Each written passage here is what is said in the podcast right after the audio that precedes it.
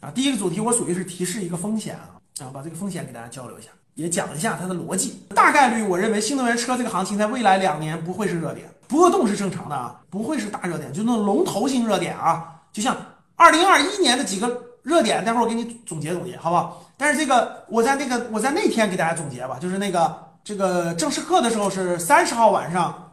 好嘞，这是第一。第二个主题，土耳其金融危机将如何演变？给点上面的三个角，点上面三个角，给分享分享，分享分享朋友圈热点和精华的知识呢？分享分享。你捣乱我讲啥呀？你捣乱我咋讲啊？你捣乱对吗？你捣乱对吗？你对得起大家吗？你这样捣乱对吗？啊，对不对？对不对？把手伸出来，惩罚一下，来，不许捣乱了啊！好，下去吧。球球，小雪球不。听话，哼，好了，第二个主题，土耳其金融危机如何演变？这个事儿呢，为什么要分享？我觉得它是个非常重要的知识点啊！我给大家解释解释，我给你们演示一下啊。每次金融危机，全球性的啊，欧洲有一个代表性的国家是土耳其，亚洲有一个代表性的国家是谁？你们你们敲敲字儿，我看你们知道不知道？欧洲的是土耳其，因为土耳其横跨欧亚大陆啊。亚洲有一个国家，每次金融危机都会出问题，是哪个国家？就是率先出问题，它是标杆儿。有人敲日本，有人敲新加坡，有人敲韩国，哼，最大的标签儿，亚洲是泰国。好了，我给你们解释一下啊，他俩是最相近的。那我今天想把这个主题给大家讲明白了啊，希望大家有所了解。呃，是欧洲是土耳其，亚洲是泰国，南美洲是阿根廷。就是每个州大洲其实都有一个代表性的国家，它是最先出事儿的。为什么？我解释一下啊，听好。第一个，最近先发生了什么事儿呢？土耳其的这个外汇、股市、债市全面发生巨幅震荡。我相信很多人有有看新闻的就应该都知道啊，财经新闻的都知道，土耳其的外汇下跌了将近百分之七十，六十九吧，将近百分之七十，啥概念啊？在三个月以前，它的这个。这个好像是一美元可以换八里拉，大概这个意思，大家知道这个比例啊？一美元换八里拉，现在一美元换十七里拉，大家知道啥概念了吧？就是三个月内贬值了百分之七十。所以你们看，这个货币贬值了百分之七十，所以你们可以看到，土耳其周边的国家，土耳其周边的这个东欧的这个各个国家穷国，疯狂去土耳其购物。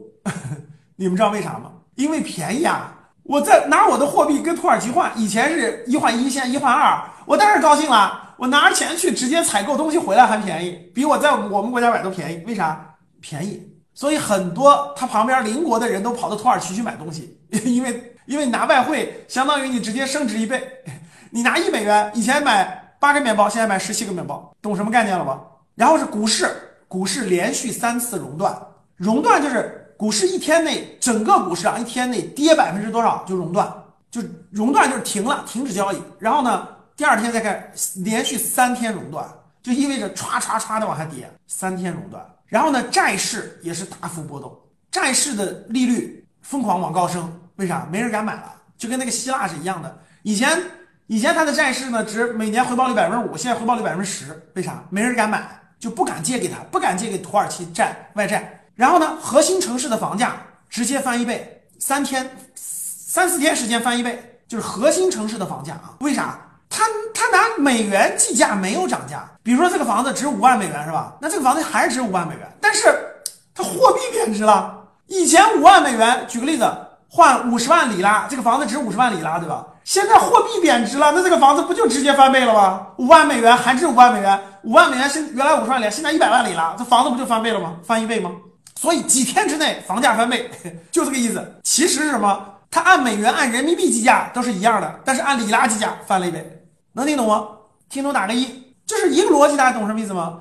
这个原来金融危机之前一美元换八个面包，请问小朋友们，现在一美元换多少个面包？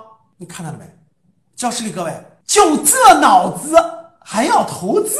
重新打一下，我给你，我再给你一次机会，不要那个。掉掉份儿掉到这个这个地步了，算账算成这样，这个脑袋没有捋过来啊！动一下脑子，允许你重新打一次。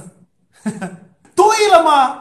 什么十七个面包？我是给你举例子，换十七个里拉，一美元还是八个面包？为啥涨价了？对呀，明白了吗？一美元换八个面包，以前一美元换八个面包，一美元换八个里拉，八个里拉换八个面包，能听懂吗？现在是一美元换十七个里拉，你以为就变十七个面包了？那面包商活不活了？当然是一美元换十七个里拉，十七个里拉还是换八个面包，每个面包涨价了。哎呀妈呀，懂了没有？还一堆人给我挑十七，就跟那个房子是一样的，这叫通货膨胀，货币贬值加通货膨胀，就跟那房子一样的。以前一套房子五万美元，五万美元换五十万里拉，然后五十万里拉换一套房子，听好了吗？现在五万美元换一百万里拉，我问你换几套房子，你就变成两套房子了？那房东不傻吗？所以为什么土耳其三天之内房价翻倍呢？不翻倍不就傻了吗？货币贬值啊，我必须涨价。以前五十万里拉，现在里拉不值钱了，我必须一百万里拉。其实没涨，还是五万美元，能听懂了吗？因为这个面包它也不能按一一里拉卖了，因为这个涨价了呀，货币贬值，它必须涨价。所以土耳其的通货膨胀已经涨了非常疯狂了，它每个月都每个月的通货膨胀率是百分之二十，现在每个月百分之二十，就通货膨胀。物价上涨，所以所有的东西都贵了。老百姓原来老百姓手里拿的是里拉，对不对？比如说他家存着里拉，这次通货膨胀以后，里拉的购买力下降了。以前一里拉可以买个面包，现在要两里拉买个面包。你想想他手里的货是不是贬值了？所以他着急呀，他要么就换成美元拿着，对吧？要么就换成房子涨价了，你要不然你咋办？要不就换成。不会贬值的东西会升值东西，要不然最吃亏就是拿着现金的，拿着现金的是最吃亏的。这就是通货膨胀、金融危机、通货膨胀。所以这是一个短期，就是土耳其在一个短期内把一个拉长期内这个发生的一个金融现象，它在短期内集中实现，这就是金融危机了。那我问你们一点：二十年后，你觉得你们拿的手里的钞票值钱吗？我举个例子，咱今天一个面包，咱今天买一个面包五块钱。可以吧？咱去超市买个面包五块钱。我问你，十年后、二十年后，超市一个面包多少钱？这不就跟二十多年前我来北京上大学的时候，我记得我吃的最多的东西就是炒饭、炒面嘛，就蛋炒饭、蛋炒面嘛，不是炒饭、炒面，对的，一份我记得就是个三块钱，也不知道五块钱，反正是，反正就是三块五块就能吃一碗蛋炒饭，就能吃一碗这个炒面、炒饼，记不记得？一样的道理啊！今天你到饭店吃个炒饭，那是不是也得十八啊？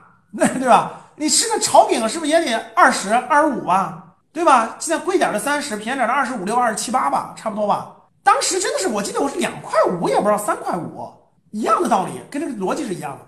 这就是通货膨胀，在通货膨胀，在我们未来也一定是这个货币就是要贬值的。所以，如果你不买核心城市的房产啦，不买核心的资产啦，你的。贬这个货币是慢慢贬值的，这个就叫通货膨胀。但是像在这种三个月之内迅速贬值百分之五十这种的，民众就很恐慌。所以前一阵土耳其不是还爆发游行啊，爆发啥？土耳其就是那疯了，都是这么短的时间让我们崩溃，对吧？啊，这就是一种金融危机，普通老百姓最吃亏，手里的钱这个贬值了。这个像土耳其呀、希腊呀、亚洲的泰国呀，是最容易出现这种情况的。为什么？我给你们解释一下。第一个。土耳其和泰国这样的国家，你们发现没有？他们的经济都是三高。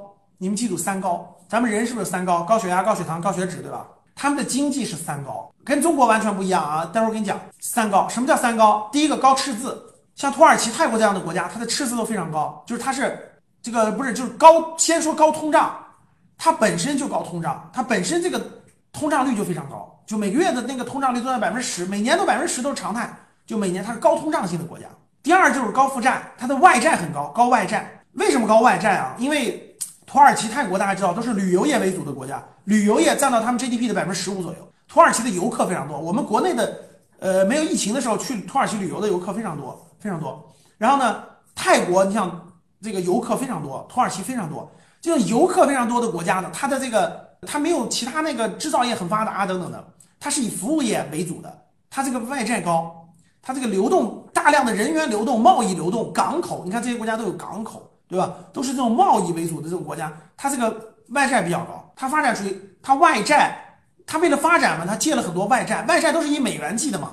你想土耳其也想发展基建呀，也想发展新的这个方这个新兴的领域，它需要钱呀，需要钱怎么办？借外债，借的外债都是以美元计价的，都是以国际货币计价的。那进这些钱比重非常高，它的外债占到 GDP 的比重非常高，不像我们，它占的非常高，百分之七八十甚至更高。而且很多是短期外债，就是它不是长期的，比如说啊几年期的，短期外债的比例非常高。所以第二个它就是高外债，然后短期债高。国际贸易中它是逆差。第三个就是高赤字。什么叫高赤字？就是它的贸易呢是那种本身旅游业给它带来很多外汇，每年旅游业带来很多外汇，几百亿，就跟那个泰国一样的。但是这个由于疫情嘛，大家知道，疫情一停，旅游业都大幅减少了，它每年几百亿这个收入就减少了，它的其他贸易都是赤字，就是它的国内的这个财富是外流的。我们国家大家知道是是是往内流的，它是相反的，它往外流，因为以前有旅游支撑，游客来了以后给他花钱。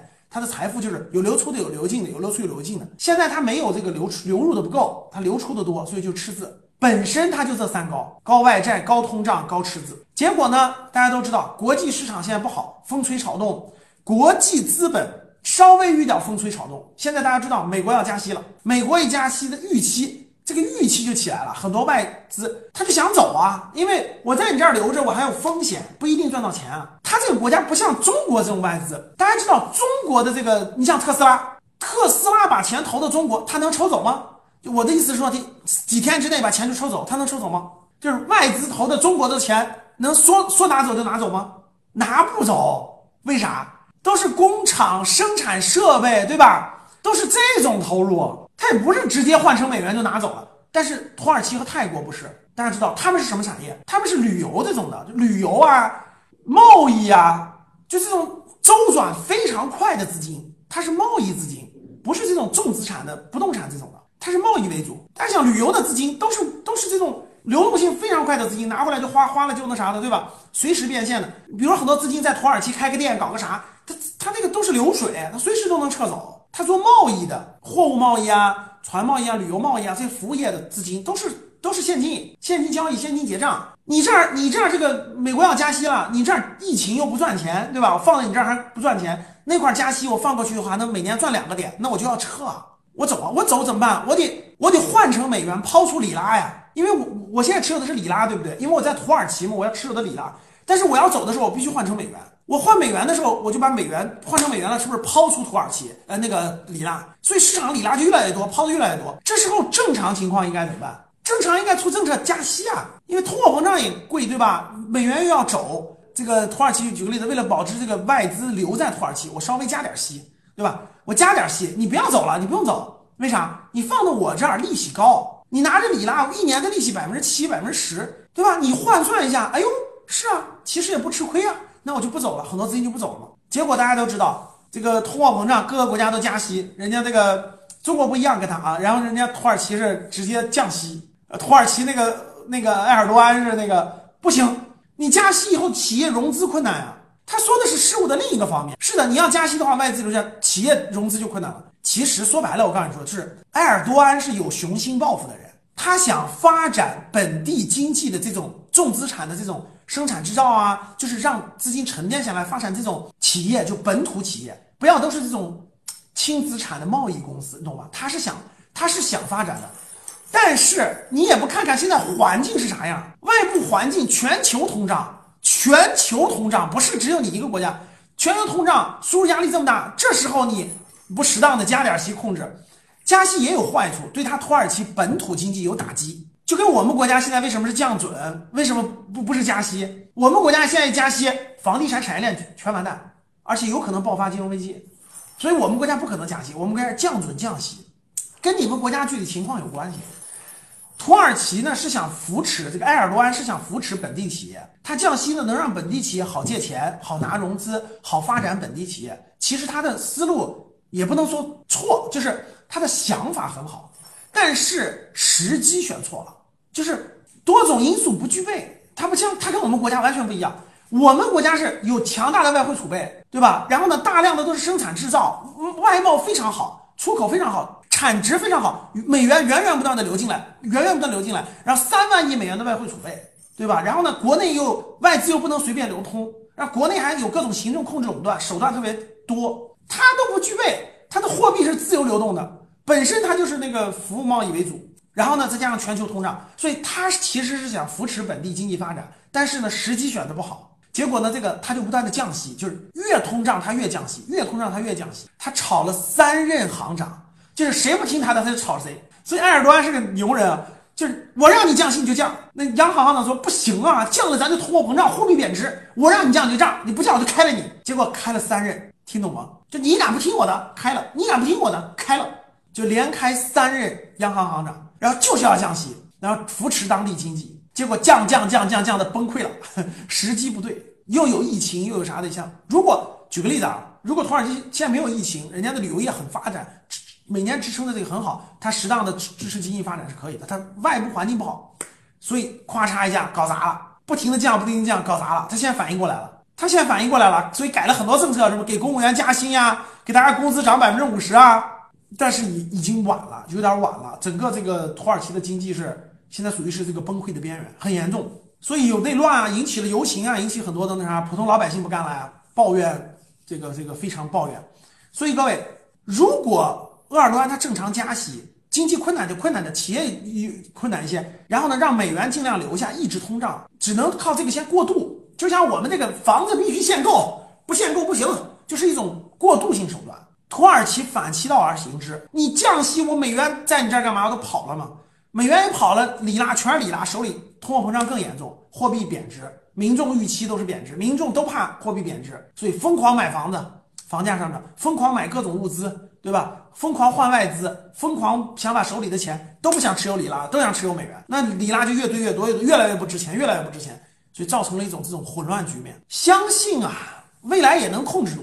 它这个金融危机如果演化下去啊，就像为什么九七年的东南亚金融危机就是泰国先开始的，就如果它演化下去，这个再有力量做空，就像索罗斯这种大物大鳄啊，几十亿美金再给它做空，各种力量加上去，有可能它就崩。它的经济就崩溃，经济崩溃就相当于是财富会损失很大，普通老百姓也不满意啊，各方面对吧？有可能，所以现在属于是一个这个阶段，就往前推进的阶段。它的这个演化，土耳其的这个演化有可能连锁反应，现在还不好判断。但是实话实说啊，这不是很多声音都预测了明年有可能有金融危机什么的，经济危机的什么的啊。其实这个土耳其的这个金融危机的演化，其实就是前奏，这个概率非常之大。如果他这个控制不住啊，就继续往后发展，你未来几个月看吧，还是有可能演化成很多国家出现比较混乱的局面啊，包括外汇，包括股市，包括债市啊，有可能的，包括欧洲这个其他国家，欧洲一些国家有没有可能出现？有可能，这个风险还是很大的。一般来说，我就大致给大家预预估一下啊，不一定准确啊，但是你可以判断，你可以大致预估土耳其的这些。经济问题啊，各方面问题背后也有很多政治问题，对吧？现在全球的这个通胀起来了，你说通胀是完全的是一个经济概念吗？其实不完全。以前大家去看历史上的大通胀，就甭管是一九二九年到一九三一年的，还是各个方面的通胀，其实最后实话实说啊，我不是吓唬你们，最后都是怎么解决的？你们知道吗？就是全球性的大通胀啊，就真的是政治利益博弈了。政治利益博弈到最后的较量，一定是战争结束的，带来了这个重新的这个利益分配格局，包括这各个国家的利益分配格局，包括各方面的这个这个通胀重新回归平衡，还是有危险的，还是挺大的危险的。各位，实话实说啊，呃，欧洲乌克兰这块的危机愈演愈烈，北约是一定要进乌克兰，武装乌克兰，北约要让乌克兰加盟，俄罗斯是不可能让乌克兰成为北约成员的，什么概念？我告诉各位，就是就跟我问你们一点。如果有一个集团让弯弯让弯弯武装弯弯让弯弯放导弹对我们，你你你你们想想，我们能同意吗？如果有一个力量要武装我们旁边的一个邻国，懂什么意思吗？韩国所有的导弹，所有的啥敢对着我们，所有的那个那啥，而且他的军事联盟，大家想想，谁敢把军事联盟让弯弯加入什么军事联盟？那我跟你说。那就是宁可扔核弹都不能让它实现。你想想，俄罗斯已经，普京已经把话说到这儿了。如果乌克兰融入北约，如果谁敢往乌克兰放导弹，那就是家门口放导弹呀。那俄罗斯能干吗？我扔核弹也不可能让你实现。普京把话就放到这儿了。这个危机现在非常严重啊！乌克兰的那个危机呢，因为有一部分地区涉及到了很复杂的这个这个关系和利益。现在这个欧洲和这个美国这块儿对这个乌克兰的这个风险还是很大的。实话实说，俄罗斯在乌克兰边境已经成陈兵十几万了，已经十几万放在那儿了，就是怕这个危机，怕这个这个这个危机一旦严重了以后，这个随时动手呢。这也是家门口的事儿了。对俄罗斯来说，退无可退，那很多是危机四伏也是啊。如果最后这个这个通货膨胀严重了啊，全球这种严重到一定程度，那有那这是有啊，不能提醒我了，不能提不能提这儿了啊。说别的啊，明年的这个形势啊，不能过于乐观，各位啊。虽然我们这个比较独立，就是我们的这个能力有我们的能力，对吧？但是不能过于乐观。生活在和平年代太久了，很多人其实都忘记了，都都都觉得这个永远都会永远都会这样，不可能的啊！特别是在经济上啊，明年的这个形势，大家不要过于乐观。所以我录的小视频我说过了，我说未来你不要过于乐观，不要那个，哎呀，我要这个这个经济形势好，什么都好，我那个我要投资随便创业了，不是好时候。实话实说，你说我要嗯买房子投资房子了，不是好时候。你说我要这个一点钱都不留，对吧？我要全部买什么基金了，买什么股票了？No No No No，你又错了，你又错了啊！虽然有机会，但绝不是这个，绝不是这个那啥的时候啊！外部环境也不允许，各种问题还是很多的。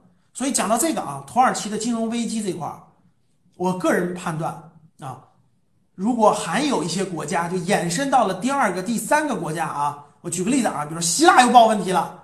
什么这个这个哪个国家又爆问题了啊？延伸到啊，就欧洲的一些国家出现各种各样的这个比较大的问题的话啊，有可能有一定的比较大的影响的。